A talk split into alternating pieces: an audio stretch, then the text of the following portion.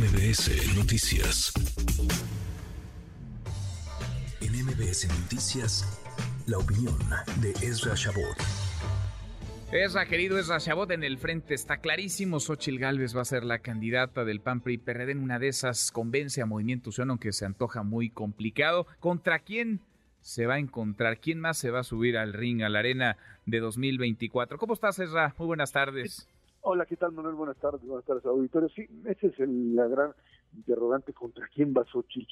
Uno diría, bueno, pues es que todo está cantado, todo el mundo dice claramente, más allá del tema de irregularidades y cosas verdaderamente espantosas que suceden ahí a la hora de la lucha política. En los partidos ya lo habíamos platicado en algún momento, mientras no haya elecciones primarias hechas por el INE en este país, los partidos políticos van a seguir pues haciendo de las suyas, jugando a la encuesta, pero en este caso, en este caso el cálculo presidencial tiene que ser el cálculo de buscar a alguien que sea ganador o ganadora. Por eso es que el día de hoy pues apareció en el, periódico La Jornada, el periódico pues ahora sí que de, Morena, aparece en entrevista con Omar García Garfus diciendo yo silento. Primera plana y foto grandota, es la media página. Así es, así es, así es, sin duda alguna. El mensaje me parece claro. A ver si logran convencer al propio López Obrador de que a pesar de que García Garfus era gente o trabajaba en el equipo de García Luna, puede ser un continuador. Lo dudo. Que, no trabajó con García Luna, ni era gente García Luna. Creo que lo vio, nos lo ha dicho Omar García Garfus un par de veces y en algún evento, nunca cara a cara, uno a uno. Pero de una o de otra manera, digamos que eh, eh, era era parte del viejo concepto de Policía Federal. Hay algo allí que finalmente hace que López Obrador diga, yo a este no lo quiero, te lo tolero como jefe de la policía, como quien dice, ahí te lo dejo, pero pues, acuérdate que tuvo que salir a decir que él no iba, que él estaba ya fuera de la jugada, al estilo del otro. Pero lo cierto es, Manuel, que eh, cuando la oposición empieza a mover fichas, eh, y la ficha es Xochitl, el tema de a quién escojo propio presidente tiene un carácter más allá de que pues, se lo va a heredar o se lo quiere heredar a quien pues, ha cultivado y ha comprometido y la ha hecho, digamos, la, cara de la cuarta transformación, que es Claudia Sheinbaum. El hecho es, a ver, frente a Xochitl, ¿quién tendría más posibilidades? Porque obviamente el presidente de la República lo que quiere es que Claudia sea la candidata a lo que le tienen miedo, sin duda alguna, y por eso pues, lo que ha sucedido, lo, del viernes en la tarde fue algo, pues ahora sí que un madruguete, si le quiere llamar, anunciado de Xochitl y enloquecieron ahí en el Congreso porque pues no pudieron con este tipo de figura que les movió el tapete y por eso es que dice, bueno, espérense un momentito, necesitamos ganar.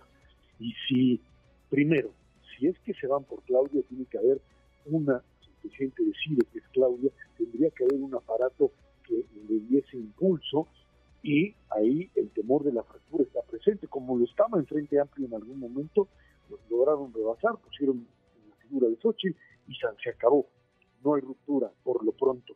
Y en el otro lado, el problema es qué va a hacer Marcelo Ebrard.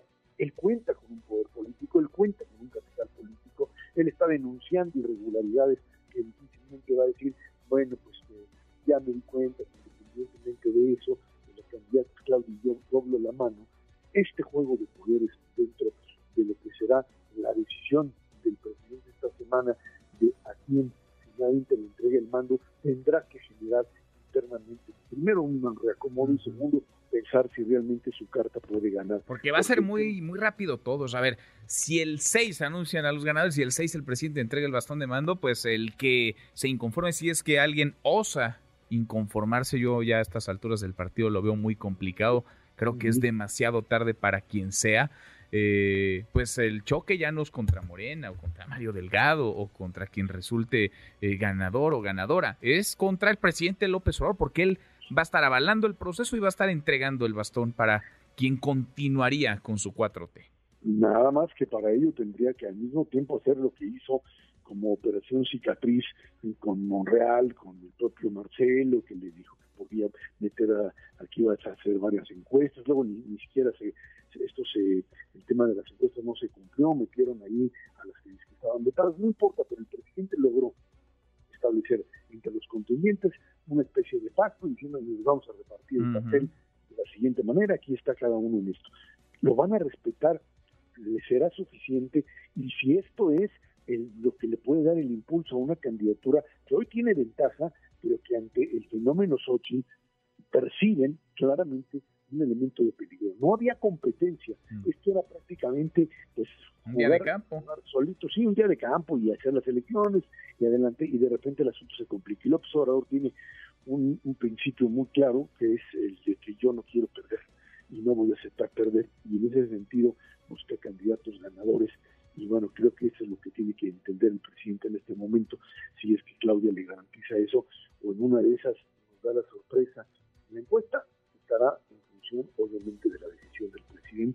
y creo que de alguna manera ahí sí pues va a crujir los huesos, porque Ebrard, si es que finalmente se somete, tendrá que negociar muchas cosas, más allá del Senado, más allá de la cantidad de diputados, senadores que puede tener, tendrá que negociar algo mayor para poder seguir sosteniendo. Yo, yo, yo creería como tú, Ezra, pero ya a estas alturas, híjole, ¿cuántas ha dejado pasar Marcelo Obrar? Se la pasó dos años acusando piso disparejo, luego se la pasó los 70 días de recorridos, ahora los eh, días, la semana de encuestas, poco en, la, en la misma, en la misma lógica, eh, repitiendo lo ya señalado y no rompe.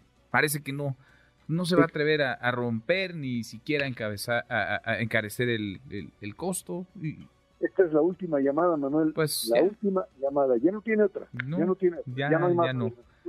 La dejo, la bateo para después. Esa es la última. Se queda o se va, se define como Yo creo que ya. Yo creo que ya lo acorralaron demasiado. Vamos a verlo y lo platicaremos a lo largo de esta semana. Abrazo grande, gracias, Ra. Igualmente, hasta luego. Muy buenas tardes.